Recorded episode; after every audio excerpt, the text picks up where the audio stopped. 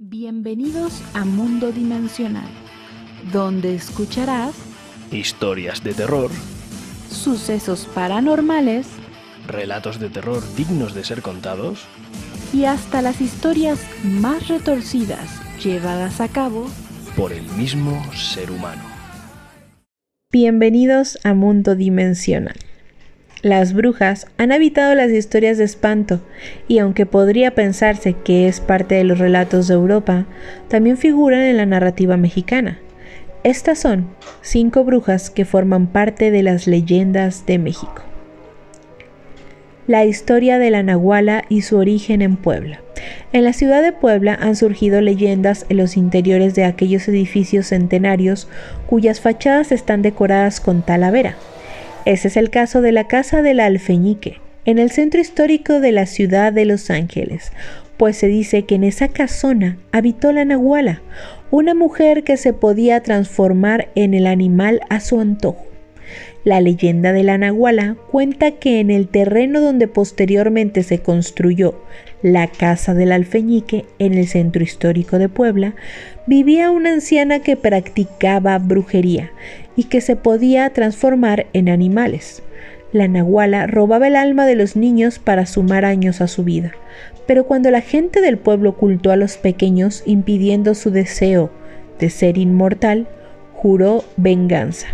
Cuentan que, si te acercas a esa casa durante la noche, el espíritu de la nahuala se llevará tu alma. Incluso hay quienes aseguran haber escuchado unos gritos siniestros. Las brujas de Huichapan en Hidalgo.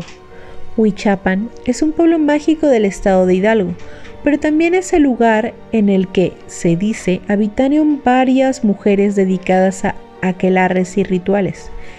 En el día puedes encontrar muchas mujeres caminando por las calles.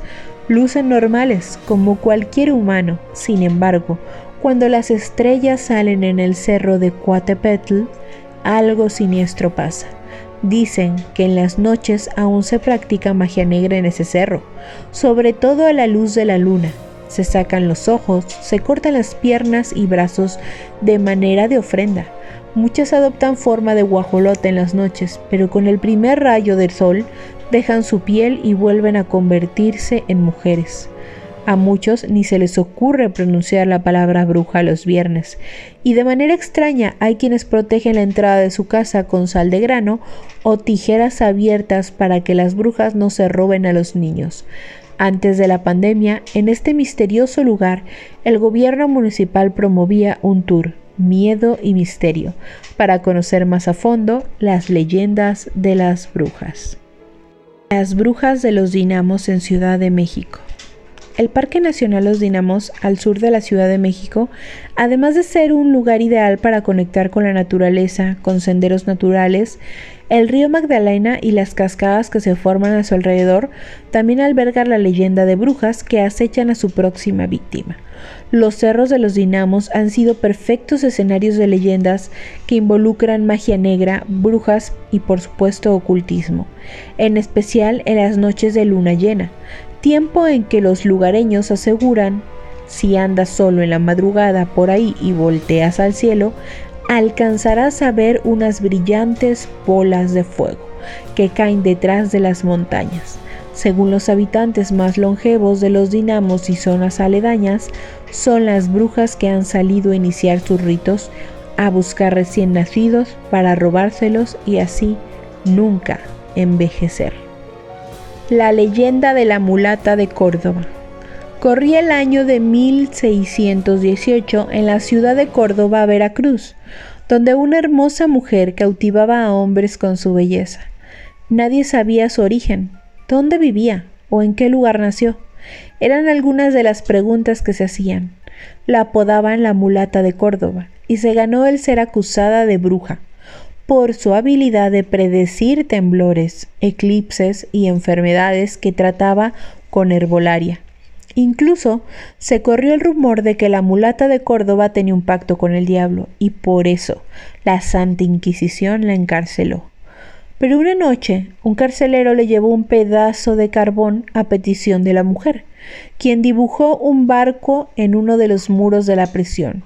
Ante los ojos del hombre, la mulata de Córdoba saltó al barco trazado con carbón y se cuenta que desapareció para siempre.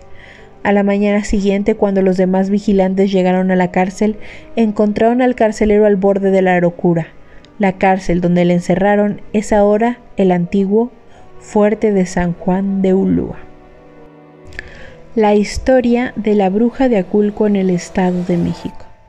En el Estado de México, en el municipio de Aculco, el frío cala los huesos entre cascadas, peñas y ríos calles empedradas donde se construyeron casas de cantera blanca, pasan sucesos escalofriantes. Unos de ellos pregonan que hay espíritus que no quieren dejar a Culco y almas encerradas en los árboles.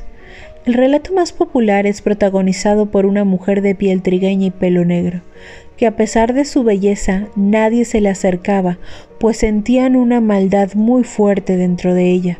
Se dice que la mujer practicaba magia negra y aunque su deseo era ser madre, debido a que nadie se acercaba a ella, decidió convocar ante malignos para concederle su deseo.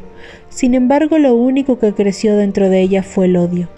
Un día, desesperada, hizo un trato con el diablo y al poco tiempo comenzaron a desaparecer los niños del pueblo.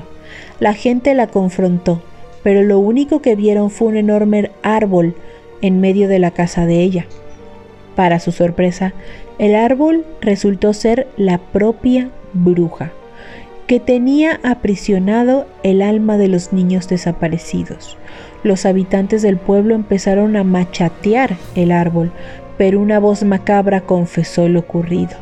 Desde entonces el árbol permanece intacto no falta quien cuente que si cortas un pedazo del tronco, saldrá una savia blanca y luego de unos minutos se tornará roja como la sangre. Se dice que todavía se escuchan a los niños gritando. Estas fueron cinco historias de las brujas más populares en México. Hasta la próxima.